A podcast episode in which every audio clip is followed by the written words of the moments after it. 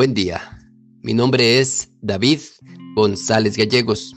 Pertenezco a la Iglesia de San Patricio del Ministerio de Estudio Bíblico Nazarenos Católicos, aquí en Laredo, Texas, Estados Unidos. Evangelio de hoy, martes, diciembre 27 de 2022. Del Santo Evangelio según San Juan, capítulo 20, versos del 2 al 8. El primer día después del sábado, María Magdalena vino corriendo a la casa donde estaba Simón Pedro y el otro discípulo, a quien Jesús amaba, y le dijo, Se han llevado del sepulcro al Señor, y no sabemos dónde lo habrán puesto. Salieron Pedro y el otro discípulo camino del sepulcro. Los dos iban corriendo juntos, pero el otro discípulo corrió más a prisa que Pedro y llegó primero al sepulcro. E inclinándose, Miró los lienzos puestos en el cielo, pero no entró. En eso llegó también Simón Pedro, que lo venía siguiendo, y entró en el sepulcro. Contempló los lienzos puestos en el suelo y el sudario, que había estado sobre la cabeza de Jesús, puesto no con los lienzos en el suelo, sino doblado en sitio aparte.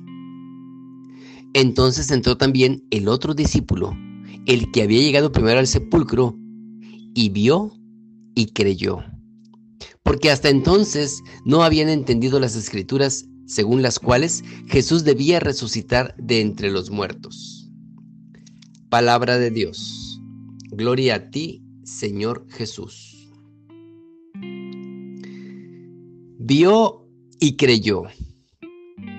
Bienaventurados los que sin ver creerán, les dirá Jesús más adelante en el Evangelio. Esos somos precisamente nosotros los que no tuvimos la oportunidad, como San Juan, de entrar, ver y creer. Nosotros, basados en su testimonio, creemos que Jesús verdaderamente ha resucitado y se encuentra entre nosotros. La iglesia ha puesto su fiesta inmediatamente después del nacimiento de Cristo para llamar nuestra atención en que su nacimiento es solo el inicio de la realización del plan de Dios, el cual necesita de testigos fidedignos, personas que sin haber visto crean, personas para las cuales la Navidad no sea simplemente una fiesta llena de foquitos y de lindos regalos, sino el acontecimiento por el cual el Hijo de Dios entra a formar parte de nosotros. El acontecimiento por el perdón de Dios se extiende a toda la humanidad. Ciertamente, nosotros no somos testigos oculares como lo fue San Juan. Sin embargo, somos como Él, testigos de la obra salvífica que Dios ha operado en nuestras vidas y eso es lo que valida nuestro testimonio. Siéntete orgulloso de ser testigo de la luz y hazla presente en todos tus ambientes. El Evangelio lo encontramos corriendo junto a Pedro hacia el sepulcro.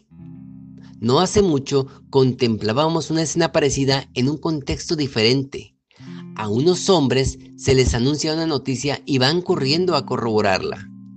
Son los pastores en Belén.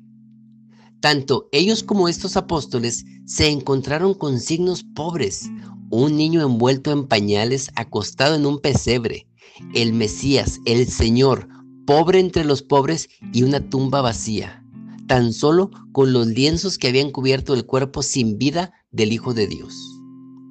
Pero a Juan, como a los pastores, le bastó. Por gracia de Dios, vio y creyó.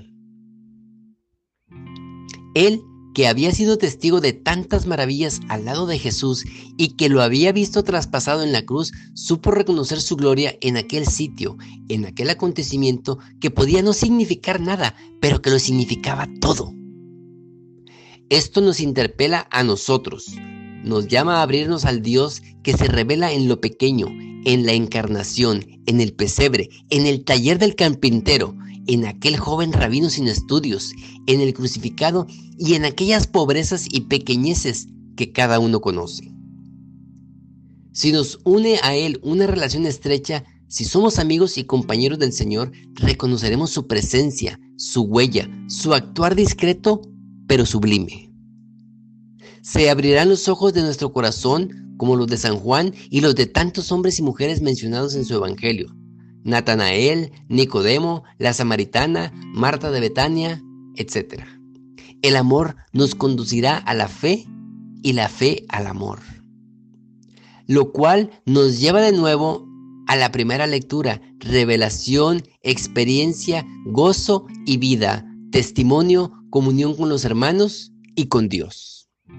Así sea. San Juan Evangelista ruega por nosotros. Oremos. Nada te turbe, nada te espante, todo se pasa. Dios no se muda, la paciencia todo lo alcanza. Quien a Dios tiene, nada le falta Solo Dios basta. Vayamos con alegría a proclamar la palabra del Señor. Excelente martes. Y si nos miramos al espejo y nos decimos, Santo Tomás, ¿qué esperas para creer?